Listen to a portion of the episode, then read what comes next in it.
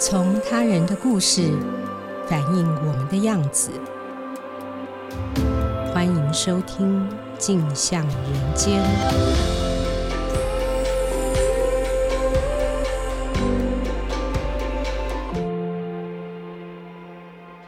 Hello，各位听众，大家好，欢迎收听由静好听与静周刊共同制作播出的节目《镜像人间》。我是节目主持人景华。呃，在今天节目开始之前呢，提醒大家一下，如果你对于我们节目讨论的主题有任何好奇的地方，欢迎到静好听的脸书提问，之后我们会在节目上回答。今天要和大家聊的是 PTT，呃，不知道年轻听众知不知道 PTT 啊？今年适逢 PTT 创站二十五周年，人物组呢特别采访了好几位跟 PTT 颇有渊源的人。二十五年呢，这么长的时间，想想看，如果你在二十五年前生个孩子，孩子已经大学毕业了，当年这些玩 PTT 的人哦，也已经从青年人变成中年人喽。这个专题精彩的故事非常多，所以我们会分成上下集播出。呃，今天在节目里面邀请到的是《镜周刊》人物主记者曾芷云。Hello，紫云，请看大家先打个招呼。各位听众朋友，大家好。嗯，紫云看起来非常非常的年轻哎，但是不知道她是不是乡民啊？当前最热门的社交媒体是可能是脸书吧，但是在九零年代初期，当时网络技术还没有那么发达，只有以文字界面为主的 BBS 站才是最热门的网络社交媒介。台湾呢，从南到北，各大学系所都有自己的 BBS 站。大学生们在上面谈恋爱、丢水球、查询感兴趣对象的档案、昵称，几乎所有大学新鲜人的食衣住行、疑难杂症，都可以在 BBS 站上面找答案。那么，到底 PTT 最初是怎么诞生的？针对这一点呢，紫云特地去访问了所谓 PTT 创世神杜义景。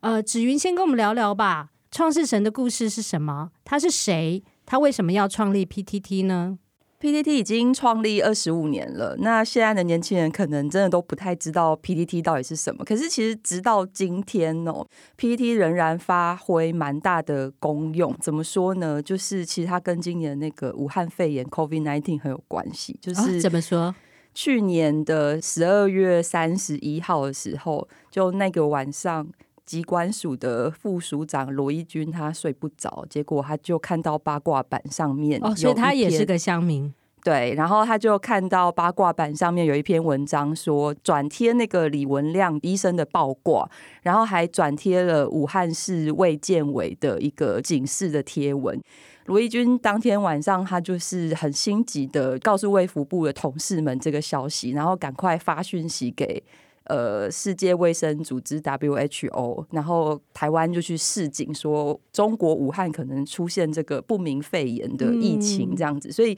十二月三十一号，就是这篇文章被称为护国神文，然后就 大量的网友跟乡民涌入 PTT 去朝圣，然后就不断在下面推文说护国神文啊，PTT 救台湾。所以其实直到今天，PTT 都还是有它一定的重要性跟地位。嗯，那刚刚主持人就是问到说，这个 PTT 一开始到底是怎么创立的？当初创立 PTT 的这个大二学生。杜奕瑾当然是很有才华，可是他也不是说是多么惊天地泣鬼神的天才。就是 PPT 创立的故事其实非常的平淡。他当时就是拿一台旧电脑，哪个学校大二学生？呃，他是台大资讯系大二的学生。嗯那因为其实当时 BBS 站它是作为学术用途，那它是一个电子布告栏系统，用 Telnet 连接。那其实当时学校就是会把这个东西当成一些公告资讯的地方，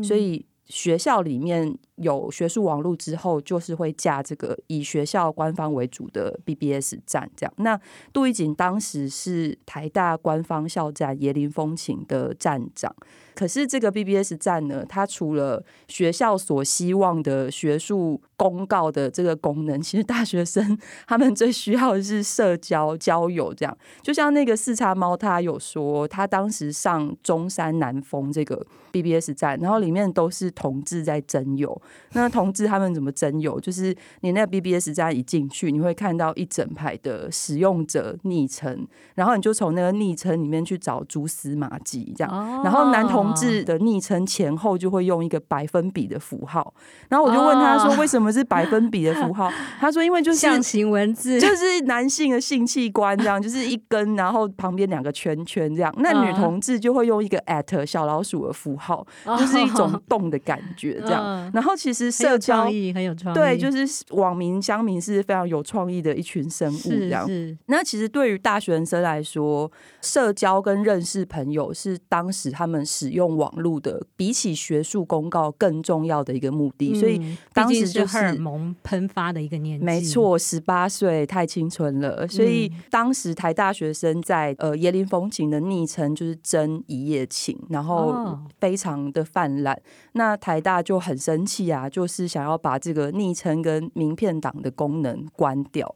那杜奕瑾当时就是觉得说，学校官方既然想要把这个平台关掉，可是他这个平台这么蓬勃发展，你这样限制它不是一件对的事情。所以他其实当时就跟其他的资讯系同学讨论，然后他们就是一人架一个站。所以其实当时架站其实是一件容易的事情，就 BBS 的技术并不困难，也不复杂，就其实你只要有一个。主机那一台四八六的旧电脑，那你在网络上下载一些开源软体的一些套件，那其实也有好几种可以选。那你就是下载那个套件，然后可能再改写一下你想要的一些功能，它其实就可以上站去跑。所以其实 PTT 创立的故事，就是乡民很喜欢把杜一景叫他说创世神，然后说神说要有 PTT 就有了 PTT，就是乡民非常喜欢这样讲。可是其实 PTT 创立的故事，它其实。它在技术上是平淡的，那它有趣的部分是说，当时台大校方就是想要禁止的这个部分，其实你是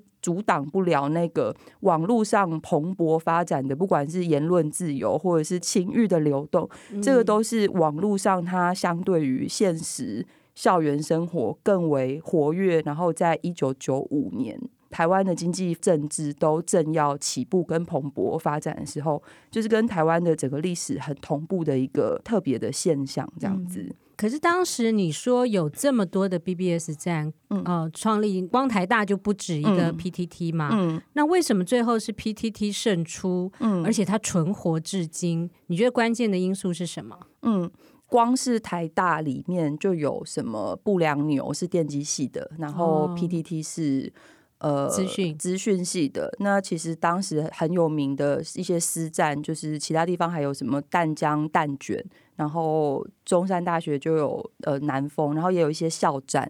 然后甚至有一些商业的，像 KKCity 或者是像巴哈姆特，就是当时其实是商站、私站、校站林立的状况。那其实全台湾大概有四五百个这样子的 BBS 站，那你可以想象说。其实当时在国际上已经有所谓 Web，就是 Triple W 的技术，可是却独独在台湾，它其实使用的是 Telnet 跟纯文字电子布告栏系统。它其实是一个很早就出现，它在一九七零年代的时候，在美国就是这个技术其实就已经出现，所以它其实是一个。非常老旧的，就是非常早出现的一个技术。那为什么它在九十年代甚至是两千年之后，就是整个 Web 跟图形网站这些界面都已经出现的时候，为什么它还可以存活下来？就是以这么老旧的技术，然后它可以有这么多的主题。那 PDD 它其实是有，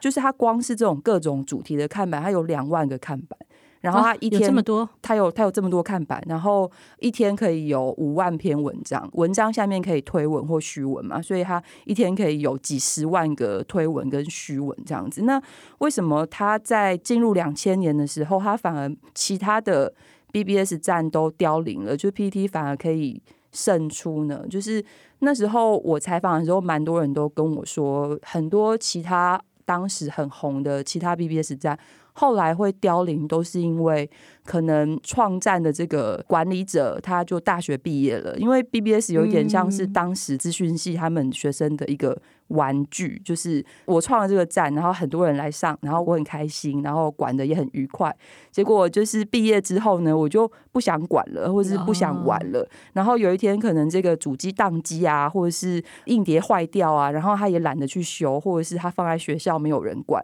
那这个站就是一旦挂了，或者是宕了，就使用者就跑去别的地方啊，他就不会再继续上这个站。所以其实到了两千年之后，后来就是大概只有。几个站是比较大的。那 PTT 在杜一景毕业之后，他胜出的地方是他有建立起整个传承制度，就是他有把这个管理的权限交给资讯系的学弟，然后因为资讯系的人他们就是负责写程式，那。他除了写程式之外，他把营运跟管理有点像 CEO 的这种概念，就他把这个营运的部分呢交给所谓的站务总监。站务总监 OK 酷哦，他就有跟我说，PPT 它是分成系统跟站务。如果以赛车来比喻的话，就是系统站长就是有点像坐赛车的人，那站务站长就有点像是开这个赛车的车手，就是你要有很会坐赛车的人，然后也要有很会开的人，才可以把。车运行的比较好，然后它除了这个整个站上的营运跟管理一直有不断的技术提升，然后一直不断的优化。像二零零一年那时候是 ID 叫 Into 庄林，他资讯系的学弟接任了这个系统总监之后，他就是不断的把硬体提升，然后让他整个上站的稳定度。跟人数容量是可以持续增加的。那其实他任内对 PT 的贡献非常大，然后他也增加了很多不同等级的。报就是当时就是开始出现了这种所谓的乡民群聚的现象，因为他其实，在两千年之前，他可以说是一个台大学生的呃，台大附近哪边好吃啊，然后哪边的自助餐店有五元折价，或者是红茶喝喝红茶喝到饱这种的，就是呃生活资讯或者是分享心情的这种。阶段，他开始进入到一个比较公共的，有所谓乡民群聚这样子的概念出现。嗯、那他当时增加的功能就包括说，像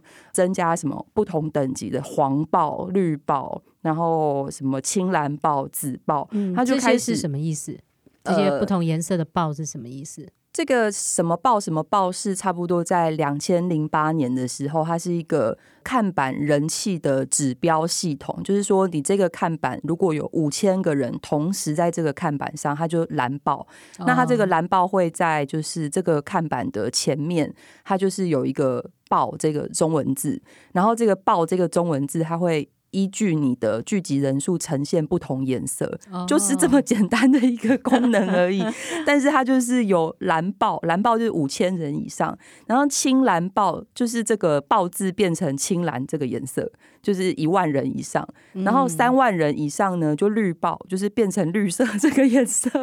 那黄豹就是六万人以上。然后最终等级就是一个神话传说降临，就是紫报啊，紫报，紫报就是十万人以上聚集在同一个看板。哦，真的有过紫报吗？有，在 PTT 官方的历史上呢，有过两次的紫爆，就是神机出现、奇迹降临的这个、嗯、这个事件。是什么热门事件？一次就是二零一四年的太阳花学运的时候，在三月二十三号晚上，学生冲进行政院，哦、那当时、就是、的确是大家关注的事件。就是在差不多行政院要驱离的时候，好像是只报了几十秒的时间，就是当时就是大家在那边聚集，然后一听说有纸报，然后大家就退出来想要看那个纸报到底长什么样子，然后就在线人数 就不断的往下掉，所以他其实只报了好像几十秒而已。对，那这是第一次，第二次是。二零一八年的时候，就那时候台北市长柯文哲跟那个国民党的丁守中，他们开票到半夜超过十二点，哦，我们全组都没有睡觉。对对对，我们的记者一直守在竞选总部等待结果，这样子。那因为他那个票数非常的拉锯，就是在三千票以内。对，后来大家就会说 PTT 的乡民柯粉很多，大家一直不断的聚集在八卦版那边帮柯文哲加油这样子。那其实八卦版的版规是禁止政治问卦，哦、对，它有一个模糊的空间让你讨论政治，可是它明文禁止政治问卦，所以那时候有很多的乡民就是为了要支持柯文哲，他们就是不断的发文跟推文说什么阿贝加油，阿贝冻蒜这样子，嗯、他们就乡民就把这个叫祭品文，祭品文，对，就是你一 po 出去，你可能就会被水桶十几个月这样，因为那时候选举，所以版规变更严，就是平常可能只要一段时间选举期间会水桶的时间会更长，那他们就 po 这个帮阿贝加油的祭品文，然后下面就会有人推文说啊，真勇者，真勇者，这样。就是是一个很独特的 PTT 的文化这样子。嗯、那水桶是什么呢？水桶就是把你浸到这个水桶里面，让你不能发文、不能虚文、不能推文。我刚刚听你这样讲，我觉得杜奕景在管理 PTT 上，其实他算是比较早有一个传承，然后有一个体制出现，其实是有机会变成一个很完整商业模式的。那为什么 PTT 大家可能会问，呃，没有发展成最后像脸书一样在商业上获利这么成功的一个社交媒介？那杜一锦难道没有想过这件事吗？他是怎么想的？嗯，刚刚说 PPT，它整个制度包括站务跟系统，他们会依据使用者的需求，然后希望站长去修改程式或是增加某些功能。那其实都是为了这个站营运更好。就不管是写程式的站长还是管版的版主，他们其实都是没有领钱的职工。然后他们甚至。到了二零零三年左右，就他们还发展出线下活动，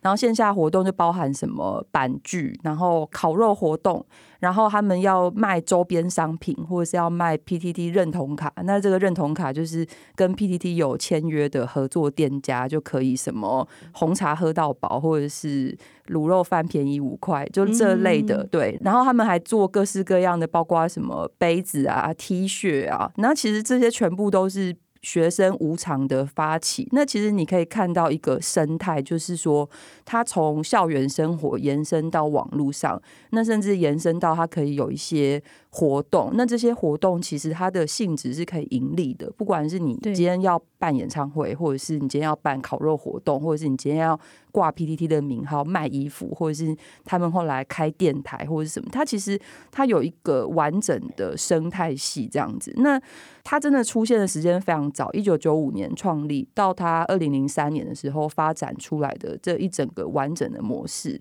那它真的比脸书非常早，非常非常多。因为脸书是二零零七七年创立，那差不多是二零零九年才在台湾普及出来的。那其实脸书的功能，其实那个雏形在 PPT 早就有了，就是你看档案、看照片，或者是去对方的贴文按赞，其实。PTT 很早就有类似的功能。那我之前就有听过人家就问说、嗯、啊，脸书有马克·祖克伯，可是台湾有 PPT 杜义景这样子。嗯、可是这样子的类比，对于杜义景来说，他也是会觉得说，在 PPT 刚创立的时候，确实是有过一些呃很有意思的发明，比如说。一些小游戏、电子机、虚拟货币，然后虚拟货币他们有 P 币或者是有这个丢水球的功能。可是其实当时台湾对于这个整个数位经济的产业思维模式其实没有建立起来，所以当时他有想要发展一些东西，可是当时台湾可能是没有这个环境让他去把这个东西整个规模化成。就是一个数位经济的规模。那确实，在两千零六年的时候，嗯、那时候同样是交大学生创立的。所以是业者那时候还没有跟上他的思维吗？可以这样子说，因为他还蛮常举这个例子的。他就说，有用过 PTT 跟 BBS 的网友都知道，丢水球是多重要的一个功能。丢水球其实就跟今天的脸书 Messenger 一样，就是你丢一句话给对方的这个即时讯息。因为其实你上 BBS，你不一定是为了看某个版的文章，或者是你要讨论什么，就是更多时候是去找朋友的。就是我的朋友都在上面，那我只是要去上，要传个讯息给他，或者是丢水球给他。因为当时你用手机那个 MMS 的简讯要收钱嘛，那中华电信一封五块，或者是一个字多少钱？就是当时就是也不见得每一个人都有台大的学生的 email 信箱这样子。所以应该说，email 不如即时通讯丢水球还要快速，所以丢水球真的是促使大家上 BBS 很重要的一个原因。那杜一吉蛮常举这个例子，就是说，因为他知道这个需求有多大，对，他就是很早就想要把这个做成。跨手机跟电脑的即时通讯软体，嗯嗯嗯、对，那就有给钱的企业大佬不赞成他的想法，然后就说啊，我都不让我的员工在上班的时候用网络的，我怎么会让他们还可以丢水球这样子？对，嗯、那二零零六年的时候，那时候确实就是呃，好可惜哦，先知真的是寂寞的，嗯、尤其在台湾这个环境。那二零零六年发生什么事情？二零零六年的时候，就是那时候也是教大学生就是创立的无名小站，它等于是台湾第一代那种有很多的免费空间放照片，然后你上面也没有广告，你就是在上面看很多你想要看的美女的照片，这样，嗯、然后就是它台湾的第一代的所谓网络美女的界面这样子，那。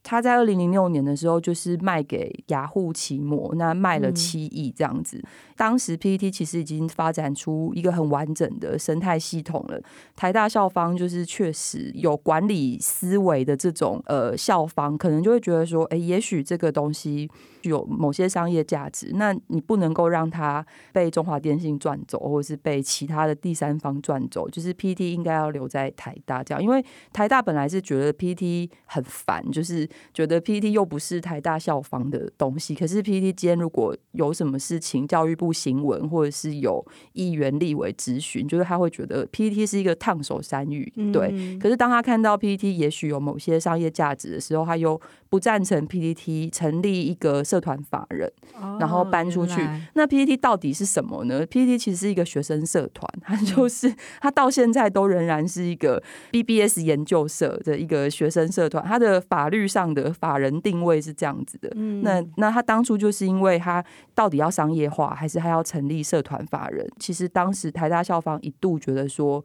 呃，也许我们可以来考虑商业化这个可能性。但是这个创办人杜一杰，因为他握有硬体主机跟硬碟的所有权，所以他当时就觉得说。他不赞成，就是校方来宣称说他拥有这个 PTT 的主权，所以他当时就说 PTT 跟台大是父子关系，但不是从属关系，就是你并不拥有我这样。那其实这也很能够反映他的个性，就是他其实是非常希望网络保持在一个全然的自由、开放、留下记录、可查询、公开透明。就是他其实到现在的信念都一直是这样，所以他其实非常不喜欢脸书那种。收广告主的广告费，然后用演算法推他想推的内容给你看。那他砍假账号，他也不会公开假账号。这样，杜玉锦其实是不喜欢这种不透明的做法。那他很自豪，就是说 PTT 他所有的记录就是公开在上面。他删哪些账号，或是这些账号曾经讲过什么话，他的 IP 来自哪里，全部都是公开的。这样子，嗯、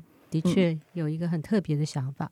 刚刚我们好像漏了题哦。嗯 PTT 这个名称其实就来自杜奕景的昵称，是不是？要不要提一下这一点？哦，就是呃，神说要有 PTT，就是就有了 PTT 这样。那 PTT 其实是杜奕景的名字的缩写，因为他从高中的时候就很喜欢玩游戏跟打电动。那很有趣的是，就他爸妈也不太管他，这样他就一个人在地下室写程式跟打电动，这样那就常常很晚睡，就两三点、三四点才睡，这样，所以他就就有黑眼圈这样。然后同学就。叫他 Panda，就是熊猫的意思。这样，那他当时就是用他自己的熊猫的这个绰号，就是设立了这个 P 的账号。那 T 是他自己的姓氏，杜的英文的开头。这样，但是 PT 又觉得 PT 好像太短，就是少了些什么，所以他又加了一个 T 这样子。PTT 其实一开始叫台大 PTT 实业坊。但后来台大觉得说啊，PTT 都是乡民，又不完全是台大学生，跟我们没有关系，这样，所以他后来又去掉台大，就只变成 PTT 实业坊。那后来就是注册这个网域名称是 PTT 点 CC 这样子。然后杜玉瑾觉得嘻嘻笑很好啊，这样就是 资资讯资讯人工程师的脑袋有时候蛮需要一些这种小幽默，这样就没有什么特别意义的小幽默，这样嗯。刚刚我们提到 PTT 有非常多种版，八卦版、黑特版、笑话版、棒球版、性版、表特版、股票版，几乎任何人到 PTT 都能找到自己感兴趣的看板。芷云这次也采访了不少在 PTT 上爆红的网络神人，例如表特版的 Z 九就被称之为 Z 九大神。来，子云给我们介绍一下吧。表特版是什么？Z 九又是谁？呃，好，讲这个之前呢，就是我想要先提一下，就是我前几天有去找政大社会系的教授黄厚明老师，因为他也研究 PTT 蛮长一段时间，那他自己对于网络资讯科技的社会学就是研究也很深入。那他提了一个观念，我觉得蛮有趣的。他说他刚开始研究所谓的网络科技文化的时候，就很热门的一个议题是所谓的身份认同，就是 identity。那他意思是说，经营一个网络身份，或是经营一个 ID，然后让大家都认识你，你可能是什么？资讯三 C 达人，或者是是什么说笑话大王，然后大家一看到你就知道你是谁这样子。但是他研究 PPT，他就说，差不多在两千零五年、两千零六年之后，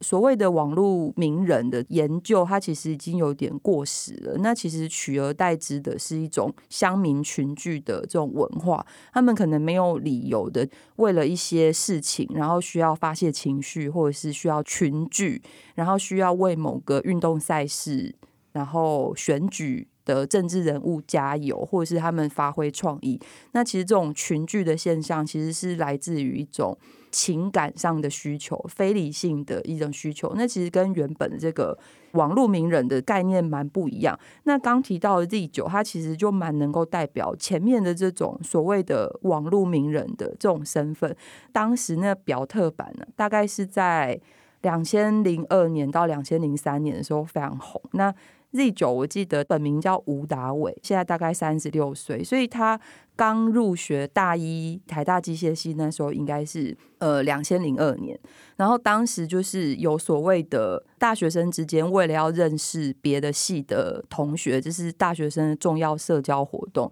他就是呃当机械系的公关，然后主导抽学伴。然后其实抽学伴都是这个黑箱作业，他就是想要去认识别的系的美女，这样就是因为当公关的关系，他就是掌握了哪一个系有哪些漂亮的女生啊。当时这个是其实大学生的校园生活的重要的一部分。然后他在大一下学期。的时候，他就创了这个 Z Z Z Z Z Z Z，就连续九个 Z 的这个 Z 九的账号。然后他当时会有人到表特版上去问说：“哎，我在某个时间点的台大的那个小福看到一个。”女生她穿着什么东西，然后背一个大包包，然后她好漂亮哦。就是有人知道她是谁吗？可以神一下嘛？这样，那那个 Z 九他就大概想说，哦，那个时间点可能是大一的外文系的大一国文课吧之类的。然后他因为都已经非常熟悉各系或者是各社团有哪些美女，所以他大概知道说，就是那个资料库是有限的，就是没有像今天的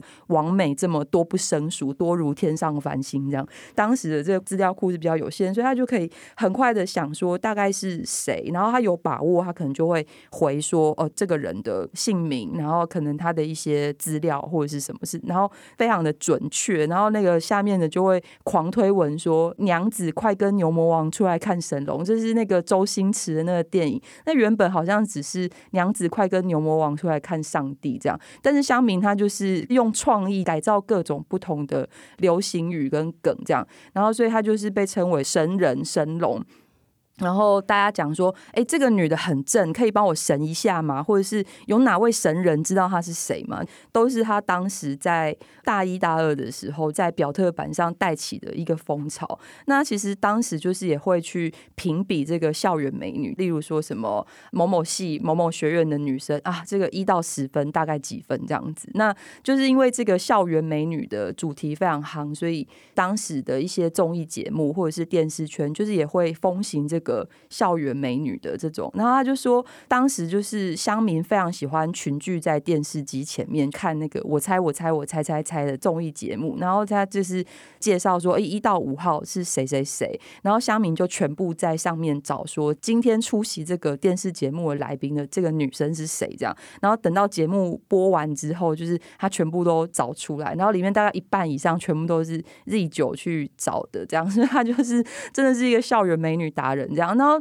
他找过哪些有名的校园美女？他找过有没有一些我们知道的人名人？当时就是最有名的，被封为台大五级的，就是什么农推系啊，然后还有兽医系、资工系，就是台大五级，就大家可以上网查一下，乡民热爱他们的程度是追踪到。直到今天，大家都会时不时的问一下：“哎、台大五姬他们现在怎么样啦？有的嫁人啦，或者是有的呃到国外念书啦，或者是有的开业了。那兽医系的就自己开业，然后大家还会去比较说，哦，哪一个美女后来过得比较好？这样，当时例如说台大五姬那个翁姿曼，他就说他就常看到他在哪边。”被男生用脚踏车载走，那包括他后来就是他找过比较有名的，就是像豆花妹，就是他其实呃 Z 九他当时好像已经毕业，然后准备要去当兵了。那因为看到有人说在某某地方看到有一个卖豆花女生就很漂亮，这样，然后他就真的去，然后跟他合照，然后把这个。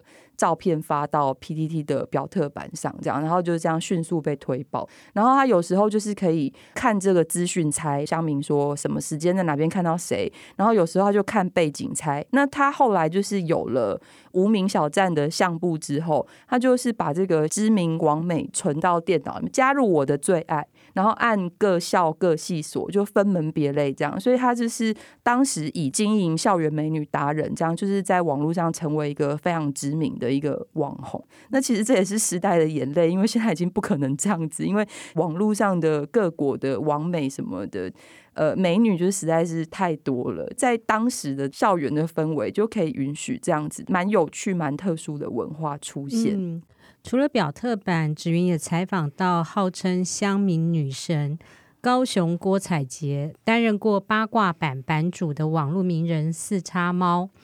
八卦版都在讨论些什么？那四叉猫又是谁？它为什么会这么红？呃，是我们刚才就是有讲到说，在 PTT 脱离了校园的范畴之后，当它成为公共的。论坛的时候，它有乡民群聚的现象，那在里面创造了很多事件、语言跟意义。在原本的阶段，它是以那种心情抒发，就像什么黑特版、hate 版，就是抒发你心中的怨念；那个 sex 版、就西施版，就是讨论跟性有关的事情，这样。然后还有讲笑话的 joke 版，当时是在比较早期的阶段，是乡民的热门看板。差不多到了两千零五年、两千零六年之后。它整个就翻转过来，变成说八卦版跃升为热门看板的第一名。它原本可能定位还不是那么明确，但是它那时候变为第一名的时候，它有一点像是以前的爆料公社这样子，就是呃，今天某某人在生活中听说了某个有趣的事情，然后他就可能会在上面爆卦，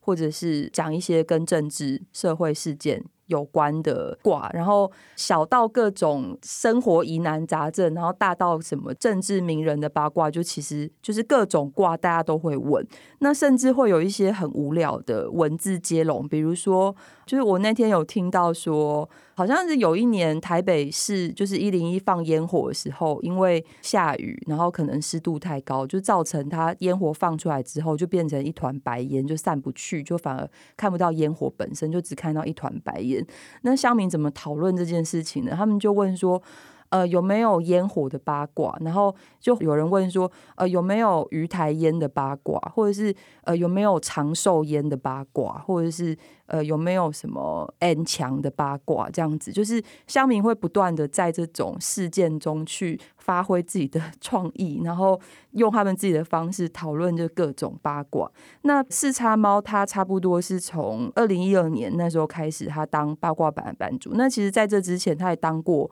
就是什么 gay 版跟女孩版。那他其实当这些版主都只是因为那时候就是有乡民群聚，然后可能就去闹版或者是去斗版主。然后 就是因为这类的事情，然后他可能就是当初参与这个斗版主的其中这个乡民之一，然后他把这个版主发文批评他、骂他这样，那这个版主就不当了之后，他可能就觉得说，呃，那我身为这个闹事的乡民之一，我可能也要出来承担一点责任这样子，所以他后来就是选了这个 gay 版的版主，这样。那因为他自己是男同志嘛，然后他后来看到八卦版上面有非常仇视男同志的言论。自己身为男同志，他觉得很不舒服，怎么会这样子？然后他就写信给那个八卦版的版主，结果八卦版的版主就不理他。然后他就想说，好，那有缺的话，我就来选。就他二零一二年的时候，他是真的选上。就是四叉猫，他是一个从小就活在网络上的人，他非常清楚说，网络上可以创造什么不同于现实的空间跟意义。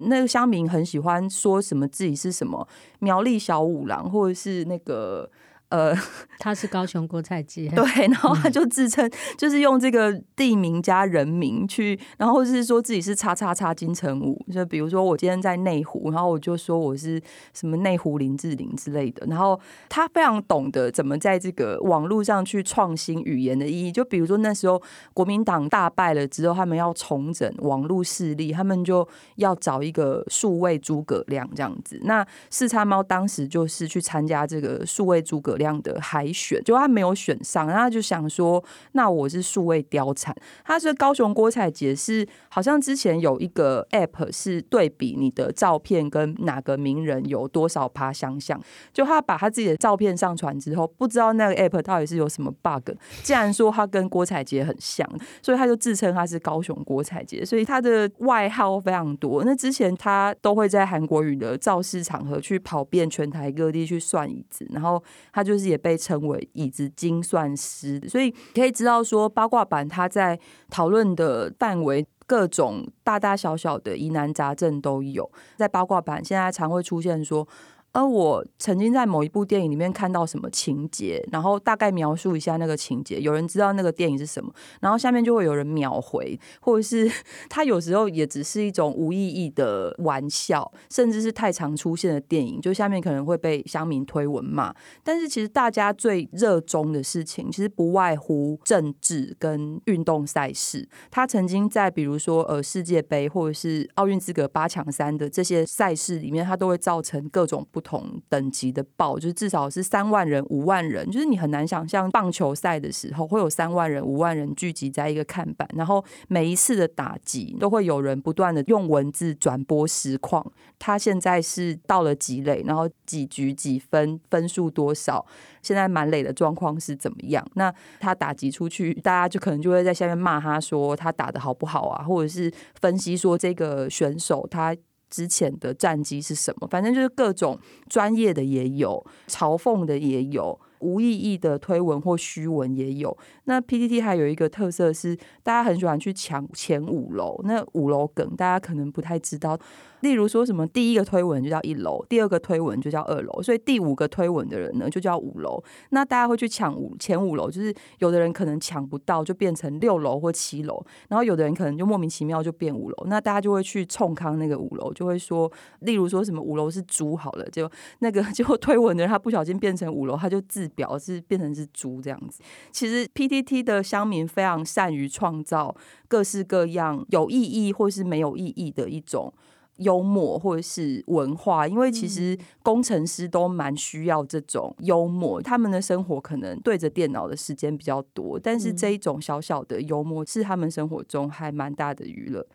四叉猫担任了八年的八卦版版主，在他任内有没有什么重大的事情发生啊？其实四叉猫它当初是因为看到孔同的言论而去当版主。那他其实当了版主之后，他发现乡民太喜欢斗版主了，所以他就把版主改成任期制，就是八个月为一任期这样，然后就是可以减少乡民斗版主的事件，因为大家就算讨厌他，可能也会想说，时间到了，他就那他就再选下一个就好，就不会发生以前那么多的无意义的动乱，或者是斗版主的这些，就真的很像什么权章械斗，非常符合台湾人性格的一种网络群聚的活动。这样，那其实管理八卦版就是还蛮困难的。那他任内其实发生的事情，就像刚刚讲的两次的紫爆事件，那还有另外一个。呃，二零零八年的时候，野草莓学运其实是从 PTT 出来的，就是当时的这个八 A 版跟李明聪的个人版，他就是那时候因为陈玉玲要来台，所以李明聪就在他自己的个人版上就是发布说，哦，他想要发起什么样的活动，结果隔天就可能有几千人突然在行政院那边静坐，后来就是包括洪仲丘跟这个二十万人上街头，然后太阳花的时候，PPT 乡民在 Flying V 上面发起这个群众。募资呢，三个小时就募了六百多万这样，然后就刊登那个《纽约时报》跟《苹果日报》的头版广告这样，所以其实 PPT 在那几年就是乡民的力量一直都真的非常的大。那其实每次发生这种重大事情的时候，八卦版要怎么管理，就是真的非常困难。那一种比较常见的办法是说，比如说今天发生太阳花学运，那大家非常想要讨论，可是八卦版的这个水量太大了，版主要洗地板，他们叫洗地板，就是因为水。很多，他们要拖地这样，对，所以他们解决方法就是另外再开一个福茂讨论版，让这个想要讨论福茂跟太阳花的人去那个地方，那八卦版还是可以维持一个比较正常的水量。那其实你可以看到说，在这个期间，不管是野草莓，野草莓那时候甚至还没有。脸书跟直播，那到了太阳花的时候，已经有脸书跟直播，然后那时候还有这个 G 零 V 这样子。可是其实 PPT 的乡民，因为他们非常熟悉这个网络该如何操作，所以。都在这几次事件中扮演很重要的角色。这个东西其实是不管是民进党还是国民党的政府，其实是让他们吓到的。他们会觉得说，原来网络上有这么大的力量，就有点像这个去年那个林郑月娥，可能就觉得说啊，天啊，连登竟然有这么大的力量，可以有这么多活动在上面串联，就非常害怕网络，非常害怕 PTT 这样，嗯、一直到。二零一三一四之后，不管是国民党或是民进党或是公关公司，其实他们都非常想要进入 PTT 这个地方去操作舆论或者是带风向。嗯、可是，其实这个要讲到 PTT 的一个很重要的基础，就是原本 PTT 是你要有台大的信箱才可以申请。那另外一种方式是手动注册，就是你要。实名详细的填写你所有的个人资料，然后等待这个 PPT 的站方帮你开通。那你开通之后，这个账号可以使用之后，就是你要连续上站满可能一年或者是一段时间。那每一个版的发文它也有限制，呃，你一定要上站满多少次之后，你才有发文的资格。所以你是一个新手的时候，你刚刚开始拥有一个账号，就是你只能上站跟看文章。那到了一段时间之后，你才有这个发文的权限。这样，所以其实不管是对于政治人物，或者是对于公关公司来说，要在 PTT 操作言论跟带风向，都是一件成本非常高的事情。它不像脸书，你今天只要砸几万的广告费下去，你可能可以达到养到你想要的声量。就 PPT 完全就是一群不受控的乡民，你非常难在 PPT 带风向。就是你如果是网军，他怀疑你是网军，他会检举你。之前二零一四年连胜文参选台北市长，连胜文他就自己创了一个账号，想要来跟。乡民说 “hello”，在之前就包括像什么呃陈菊跟高敏玲的事件啊，然后林佳龙的事件啊，那其实一直到后来，就是蔡英文政府都有说，他们想要在 PTT 成立一个澄清不实讯息的看板还是账号这样之类，就其实一直有这个政治跟公关公司的力量。那其实八卦版也曾经出现说几百个分身账号要选出的一个版主，因为四叉猫它为什么这么有名？它就是它除了很公开他自己同志的身份跟形象，大家都知道他是谁，所有人都可以在网络上查到他各式各样的言论，就是乡民是认识他的。可是在二零一八年的时候，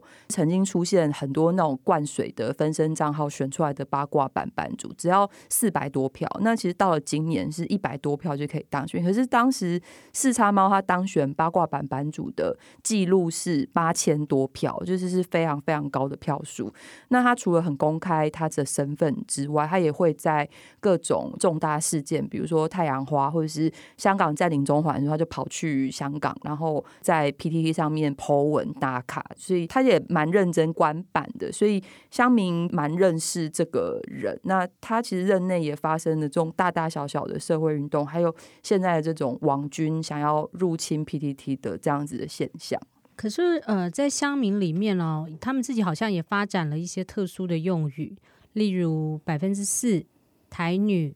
呃母猪。我知道紫云也算是一个女性主义者。你对这些充满性别歧视味道的用词会不会感觉到不舒服？那你观察这些用词又是怎么流行起来的？就是四趴是蛮新的一个用词，它是在去年高雄市长补选的时候，民众党的参选人吴益政他只有四趴的得票数，这样，那乡民就会说啊，民众党出了台北市就只有四趴的支持度，然后就嘲笑这些 PPT 里面的 乡民，就是都是四趴，就是都是民众党的支持者，要不就有一些不喜欢柯文哲的柯黑，这样，反正就是常常一直吵来吵去，这也是 PPT 一个蛮特殊的现象。那台女这个词其实是好几年就有，它就是有一种刻板印象，其实就跟可能我们对港女会用这样子的称呼，那台女就是他们会去称呼一些什么爱慕虚荣，然后只交有钱男友，然后就是后来还有像什么女权自助餐，就是在。呃，嘲笑一些女性，她们讲究认为自己是女性主义者，可是她们只讲那些可能对自己有利的部分，可是却不想去承担这些男性认为应该要平等的责任。然后还有像母猪教也是几年前流行，那它其实就是一个。乡民他们在网络上起哄，然后比赛创意，然后就有人跟上，就是形成了这样子的一股风潮。那其实有很强烈的一种厌女或者是丑女，大家其实现在也蛮常谈论到这个现象。那我觉得跟台湾的某一些男性，就他们可能长大了，他们可能是就是乡民很喜欢自称自己是肥宅、卤蛇。然后交不到女朋友，就是三十几岁了还没有脱乳，这样就是其实乡民在网络上会用这样子的词汇来形塑他们自己的一种同质性或者是身份认同，所以他们就是会去。用台女母猪的这样子的方式去形容一些追求某一些物质的享受，或是追求金钱，或者是跟外国人交往，他们可能就特别看不惯这样子的女生，所以就会用这样子的词语去称呼她。可是我觉得，我虽然是女性主义者，然后这个词汇其实确实是充满性别歧视。可是如果真的要问我意见的话，我其实觉得。台湾还是相对可爱一点，因为怎么说呢？就是如果你拿韩国来对照的话，韩国的网络论坛上也有一个非常强烈的男女大战，就是。韩国的这种传统男性父权又特别重，他们也是过去网络上会因为，例如说呃当兵，或者是某些女性有特权，或者是呃朴槿惠，或者是这些男女，或者是一些社会事件，尤其是像之前 N 号房这种事情，就是呃韩国的这种男女大战的这种丑女氛围，其实是很实质的，回过头来影响到他们的。日常生活，男性剥削女性的事件就是层出不穷。男性比如说在厕所就是杀女性，就是特别是挑比较年幼的女性来下手的时候，在韩国网络上都会引起非常强烈的情绪，或者是他们今天觉得某一些女性不应该享有这样子的特权，所以他们真的是会用非常非常极端的言论去攻击，或者是是呃，例如说像女星自杀，然后 N 号房。甚至像最近那个金基德导演他过世，那他生前就是也是因为他剥削或者是他怎么看待女性女演员这种事情就是备受争议，所以在韩国就是网络论坛，他们回过头来影响男女的日常生活，还有影响社会新闻事件。那我觉得 PT 可爱的地方是，他虽然就是用很刻板印象的方式去嘲讽这个女性，可是乡民很喜欢在网络上发泄这个毒烂的情绪。可是其实回到日常生活中的时候，他们其实还是相对的蛮理性，或者说蛮温良恭俭让。所以这些词汇的背后后。还是有值得深究的社会意义。网络啊，其实就是一个大学校。以我自己为例，我会利用网络下载游戏、看影片、看书，甚至研究网购或找任何有趣的领域，我都愿意花时间精力了解。以我熟悉的书写和阅读这个领域来说，网络也改变了书写和阅读的形式，颠覆了作家的定义。在网络时代，只要有部落格，你我都是作家。如果说过去作家写作是为了追索知识和价值，网络的写作呢，则是为了寻找同类。PTT 也是，PTT 各个版的成立，感觉上也是一个寻找同类的过程。除了芷云今天分享的各个版有趣的故事之外，PTT 还有哪些特殊的版呢？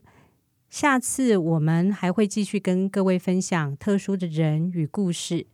谢谢大家今天的收听。有兴趣了解更多的听众，欢迎锁定由静好听与静周刊共同制作播出的《镜像人间》。我们下次见。想听爱听，就在静好听。